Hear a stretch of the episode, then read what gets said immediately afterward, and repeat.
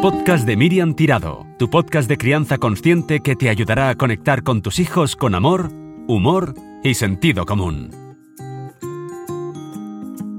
Hola, ¿qué tal? ¿Cómo estás? Bienvenida, bienvenido a un nuevo episodio del podcast de Miriam Tirado, tu podcast de crianza consciente. Este es el capítulo número 27 ya, llevamos mogollón, hablando de un montón de temas de embarazo, parto, crianza consciente, educación y un montón de temas con mi madre, Ángels Torres, con quien hablamos de, de todo un poco, de nuestra vida personal, pero también, obviamente, de nuestra nuestra vida profesional y, de todo lo que, bueno, pues lo que traemos entre manos nos va marcando y nos va ayudando también a acompañarte a ti en este camino de ayudar a tus hijos a crecer, a aprender y a vivir vidas ah, plenas. En este episodio de lo que vamos a hablar es de cosas que nos quedan un poco atragantadas de el parto.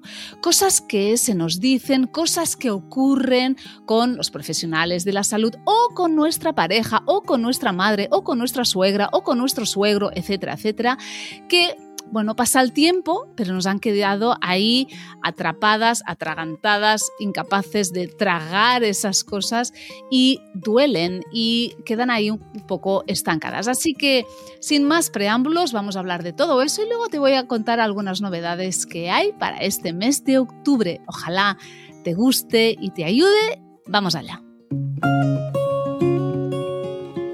Hola mamá, ¿qué tal? Pues muy bien, encantada de estar aquí. Estoy aquí, a mi lado está Ángels Torras, mi madre, que ha trabajado durante más de 30 años acompañando a mujeres y también a sus parejas en el tiempo que duraba sus gestaciones y también muchas veces en el tiempo posterior, cuando tenían eh, ya al bebé y había todas esas dudas, esas eh, movidas. Yo hoy quería hablar de esas cosas que nos han dicho a veces o cosas que han pasado durante el trabajo de parto, durante el parto o durante los días siguientes al parto, un momento en el que estamos súper abiertas en canal y mm, que nos han quedado ahí clavadas. Es como un cuchillo que tienes ahí metido, una herida, y no se va, y pasa el tiempo, y tus hijos crecen, y tienen tres años, y cuatro, y diez, y todavía te acuerdas de esa cosa que te dijo tal persona. ¿Tú tienes algo atragantado de esa época? Sí, sí. Cuéntanos algo, venga, algo que se pueda contar.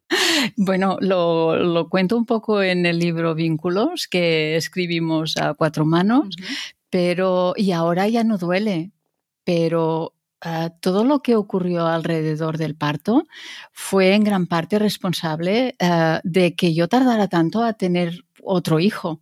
Mm. Porque. Ah, exactamente 15 años. Exacto. Fue muy heavy todo. ¿eh? Era, eran otros tiempos también, porque ahora pues puede haber una cosa o dos cosas que te pueden haber impactado. Yo creo que me impactó todo, mm. porque eh, era un ambiente tan hostil eh, llevado por eh, monjas, por religiosas, que este tema lo llevaban regulín. Y entonces... Y el del acompañamiento emocional menos. Bueno, bueno, era crueldad pura y dura. Entonces... Mm, cuéntanos alguna frase de esas que, que no se te van, es decir, pasa el tiempo pero queda ahí grabado a fuego y te acuerdas toda la vida. Sí, yo me acuerdo de estar, de que no me dejaban levantar durante las contracciones, bueno, 19 años, sin saber nada de nada. Yo pensaba, yo me sentía muy valiente, yo podía parir, claro, pues sí, pare todo el mundo, yo también. Nada de preparación, cero información. Entonces, em, me prohibían levantarme de la cama, las contracciones pues me dolían muchísimo, no sabía respirarlas, no sabía nada de nada.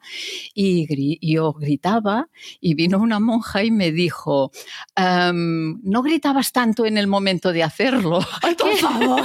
que en este momento... En el pues, momento de, ¿eh? del acto sexual. Sí, eh, ahora se me ocurrirían muchas respuestas. En aquel momento, pues eh, era todo apabullante, muy... Pero que desagradable. Todo, todo muy desagradable y como esta. Además, pues unas sabrá cuantas.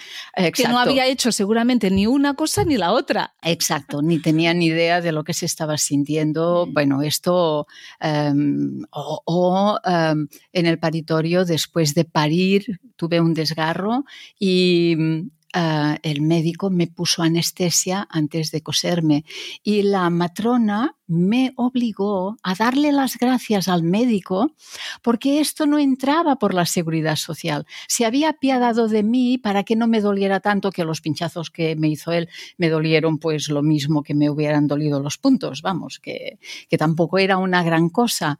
Pero, oh, mira qué amable ha sido el doctor. Dale las gracias, así como, Como una si niña. fueras una niña pequeña. Exacto, Mm. pero recién parida, anonadada por todo y gracias doctor por ser tan amable. Uy, por favor. Estas cosas que, que bueno, mm, a la que mm, Tomas di- distancia, sobre ¿no? todo mm, con el tiempo, ¿no? Mm, Porque al principio es que era todo así, como si esto fuera lo normal, pero estas muchas cosas, estas y más, se te quedan grabadas, pero luego con el tiempo te, te vas pensando por ti misma y Claro. dices, pero ¿esto qué es? Es curioso porque tú dices, ahora ya no duele y a mí me pasa con, con las, mi experiencia, ah, que también tengo algunas de estas cosas, no duele hasta que hablo de ello. Es decir, no es que me duela, que ahora me ponga a llorar en absoluto, ya está como muy integrado y, y transitado, pero, hostia, un poco de rabia sí que me da todavía, ¿no?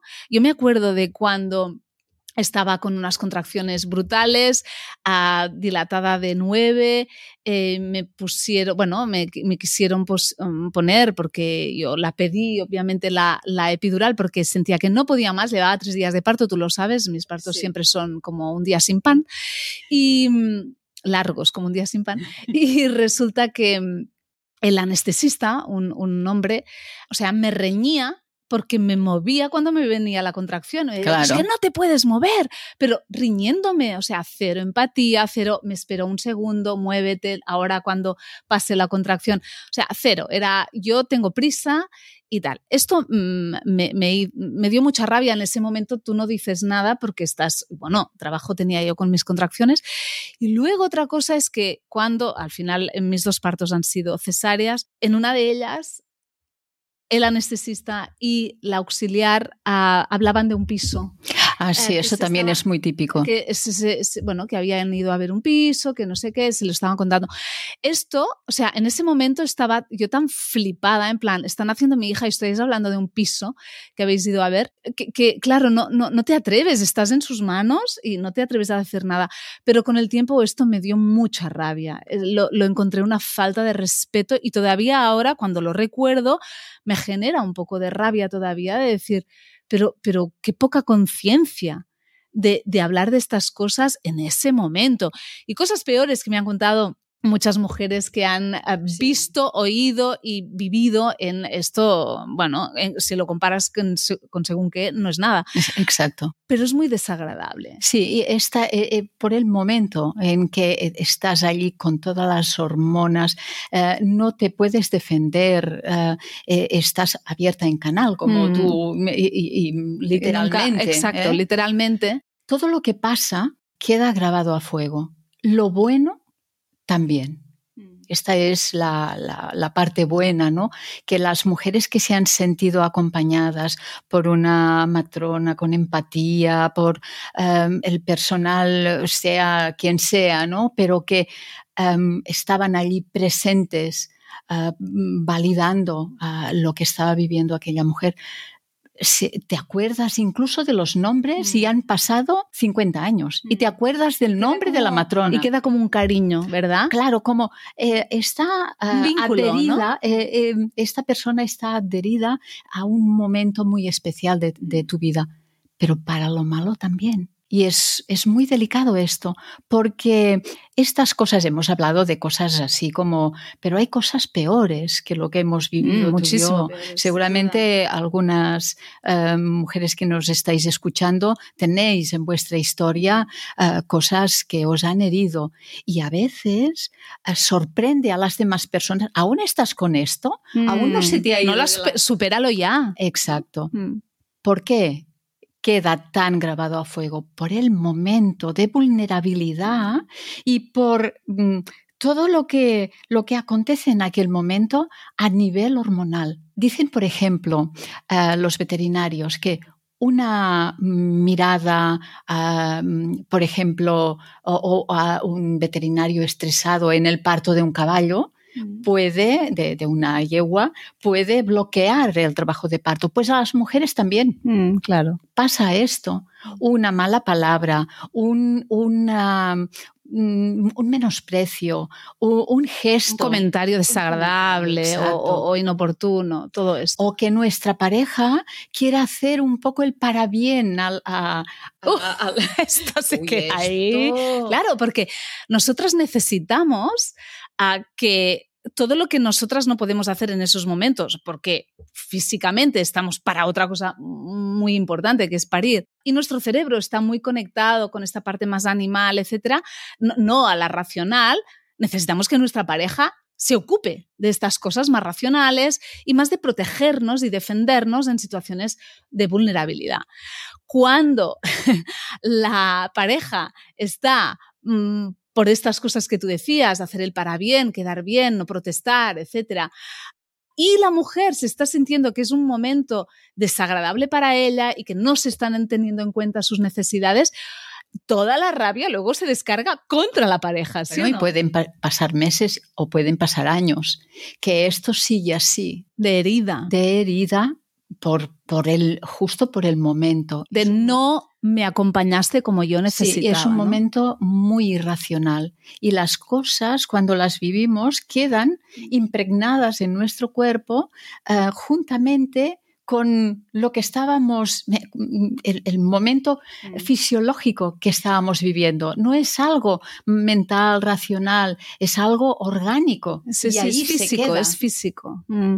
El, otro día una mamá me decía, ojalá, a mí me gustaría que mi marido pudiera mm, gestar, parir, amamantar, para que así me entendiera profundamente. A mí me decía, porque es que yo creo es que es que no me está entendiendo en muchas cosas.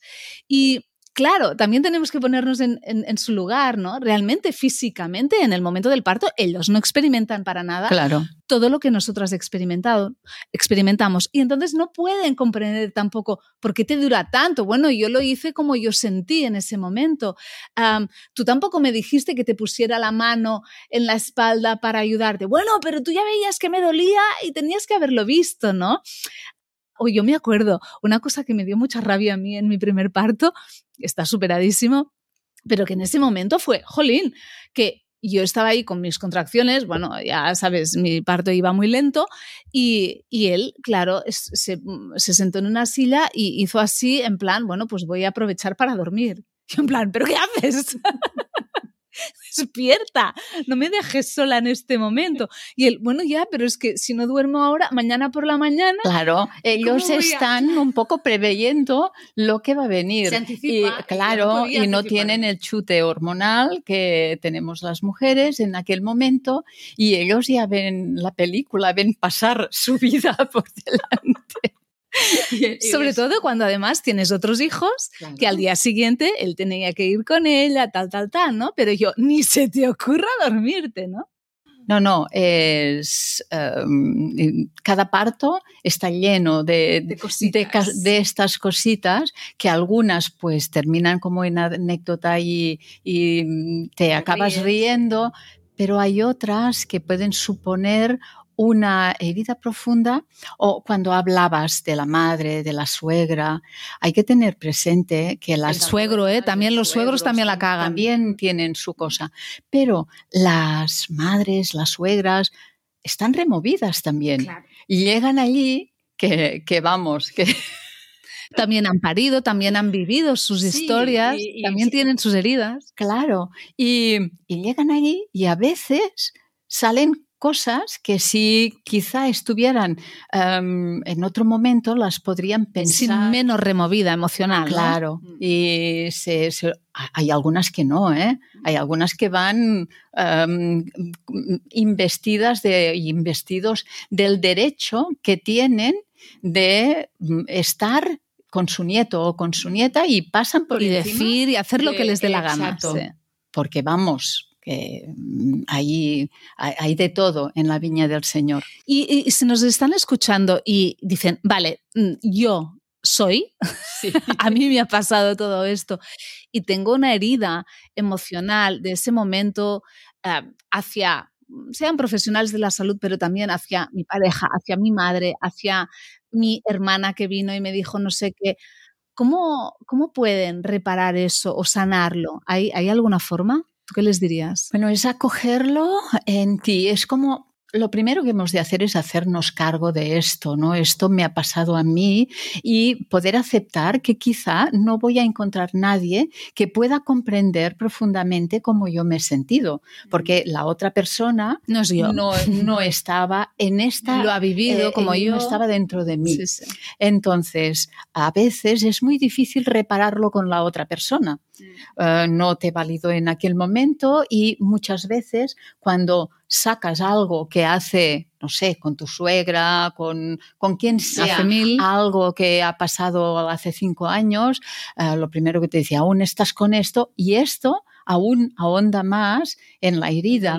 Entonces, a veces, pues, tenemos que renunciar a mm, repararlo con la otra persona que ya, ya sabemos con quién podemos confiar e intentar reparar algo o con quién, No. mm, mira, será meterme de nuevo en la boca del lobo y encima voy a quedar como tonta porque aún estoy enganchada a esto. Entonces, es acogerlo en mí y Mm. poder comprender, porque a veces puede que no terminemos de comprender cómo aquello sigue en mí tan activo. O sea, es como que no legitimamos ese dolor, ¿no? Exacto. Yo diría que hay una herida y intentamos, por las circunstancias, lo que sea, taparla, pasar, ir hacia adelante, intentar superarlo, pero sin hacernos cargo. O si, o si no, si esto va viniendo, intentamos buscar motivos para reforzar el despecho que puedo tener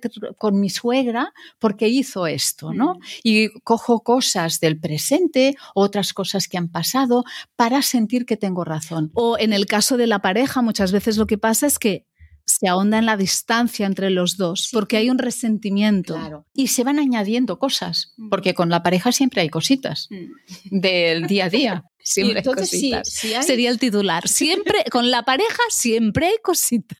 Pero si las vas añadiendo ahí en, e- en este, en esta herida, al final tú te puedes sentir muy enfadada, pero ahí igual has añadido más cosas. No, y, y- y un problema es que esto tiene que ver con el pasado y, y, bueno, ¿y qué hace ahora para reparar esa persona algo que ya ha ocurrido y que no puede hacer nada? Es decir, si la cagó, la cagó, punto, y ya está. O tú lo no- viviste como una cagada y él no. Exacto, exacto. Por eso, poderlo reparar en ti, poder tener tu espacio, de poder acoger, como me hubiera gustado que me hubieran acogido en este momento. Pues yo acojo este malestar que tengo, me doy mi espacio, me hago una infusión, me siento, digo, Lo mm, lloro. lo lloro. Me cago en todo. Dentro, eh, en, en media hora no quiero ver a nadie, voy, mm, estoy, mm, me voy a meditar, estoy por mis cosas y, y me, me sano, sano esto, porque si no, siempre estoy pendiente de que el otro me Mm. entienda y me acoge. Esto tenía que haberlo hecho mamá cuando éramos pequeñas. Mm, Y si no, siempre vamos buscando a alguien que haga lo que mamá no hizo. Mm. No, mamá no lo hizo, pero yo lo hago con mí misma. Me sé acoger, me sé entender, me sé dar el espacio para hacer lo que, lo que necesite hacer para que esto se suavice, para poder drenar esto. A veces pues necesitas ayuda Mm. porque eh, tienes la cabeza en, en exacto en, en diez mil cosas y, y no sabes darte este espacio. Mm. Pero deberíamos aprender a darnos este espacio de autoescucha y de autosanación. Primero tenemos que entender por qué nos pasa esto, mm. porque si no lo entendemos, bueno, yo creo que yo creo que en cada episodio de podcast nuestro hemos contado por qué nos pasan las cosas que nos pasan a nivel emocional, es decir, poco a poco, ¿no? Yo creo que hay más conciencia de mirar hacia uno mismo, ¿no? Y decir, en vez de todo hacia afuera, mirar y por qué me pasa. Yo creo que cada vez, sobre todo las, las, personas que nos estáis escuchando cada mes, uh, os puede ser un poco más fácil. Quizás sí, pero buscar un ratito para una, tú sabes, cuando estáis mm, criando, y tenéis mil cosas, mm. el gran reto es buscar este espacio para retirarme y, y ocuparme de mis cosas, mm. ocuparme de todo esto. Y esto interfiere mucho, interfiere en las relaciones. Y estas heridas se alargan en el tiempo. Y esto, si es con la pareja, pues es un hándicap. Pues uh, nada, yo creo que con lo que hemos contado, a muchas de las personas que, nos han escuchado, si han vivido estas situaciones, se pueden haber sentido comprendidas. Primero, es absolutamente normal que os pase eso y luego, ojalá podéis hacer lo que cuenta Ángels, de daros este espacio, este espacio para poder uh, sanar un poquito lo que ocurrió que a lo mejor hace poco o hace mucho, pero todavía duele y es importante para poder vivir una vida plena y, más feliz, poder ir sanando estas cositas que nos van sucediendo. Estaría, estaría guay que nos pudieran dar su feedback si, si a vosotras os ha pasado y cómo lo lleváis. Exacto, y si os ha ayudado poder hacer esto que cuenta, si lo conseguís, si no, si os cuesta mucho daros este tiempo para, para poder centraros en estas heridas y poderlas ir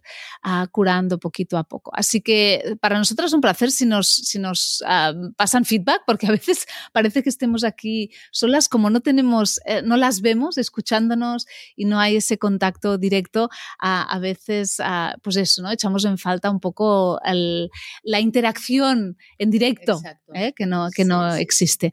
Pues os ah, leemos, oh, ¿no? Sí, exacto. Mamá, gracias un mes más. Gracias a ti. En noviembre volvemos aquí otra vez. Pues ahí estaré. Y antes de terminar este episodio, quiero recordarte dónde estaré este mes de octubre presentando mi nuevo libro Sentir, un libro de no ficción para adultos a partir de yo creo que adolescentes de 16 años se lo pueden leer tranquilamente y les va a ayudar un montón, pero también personas de 30, 40, 60, 80, porque todos sentimos y a todos nos toca acompañarnos, eso que hablábamos ahora con Ángels, con mi madre, y también acompañar a los demás. Así que si quieres venir a una de las presentaciones de mi libro Sentir, te cuento. El 2 de octubre estoy en San Cugat, en Abacus de San Cugat del Vallès, presentando este libro a las 7 de la tarde. El jueves, día 5 de octubre, voy a estar también a las 7 y también en Abacus en Lleida. El día 16 de octubre voy a estar en Bilbao, el 17 voy a estar en Vitoria y el 18 de octubre voy a estar en Santander. Me hace mucha ilusión ir a presentar mi libro a estas tres localidades. Va a ser presentación en formato conferencia, primero conferencia y luego firma de libros. Y tenéis en mi web miriamtirado.com el lugar y el horario de cada presentación. Será las 7 de la tarde, ya os lo digo, pero el lugar exacto lo tenéis en mi web miriamtirado.com. Vais a eventos y tendréis ahí todas las presentaciones de este mes de octubre. Y nada, ojalá mi libro os ayude, ojalá Goa 2 también esté ayudando un montón a vuestros preadolescentes y adolescentes. Este libro se titula Qué fuerte Goa y les está encantando, lo están devorando y me hace muy feliz recibir todos los mensajes de padres, madres y también de adolescentes diciéndome, ¡Ah, ya lo he devorado, ¿qué uh, día sale Goa 3? Bueno, que sepáis que Goa 3 va a existir y va a salir entre enero y febrero. Así que nada, os dejo con todos mis libros, os tenéis todos en mi web miriamtirado.com, ahí podéis mirar, ver todo lo que se ha publicado, para qué edades, en qué idiomas están, etc. Y yo aquí en este podcast vuelvo en noviembre otra vez con mi madre para hablar de temas que os pueden ayudar a vivir vuestra vida criando a vuestros hijos de una forma más plena y más feliz. Un placer, muchísimas gracias por escucharnos y nos vemos el mes que viene. El podcast de Miriam Tirado, tu podcast de crianza consciente que te ayudará a conectar con tus hijos con amor, humor y sentido común.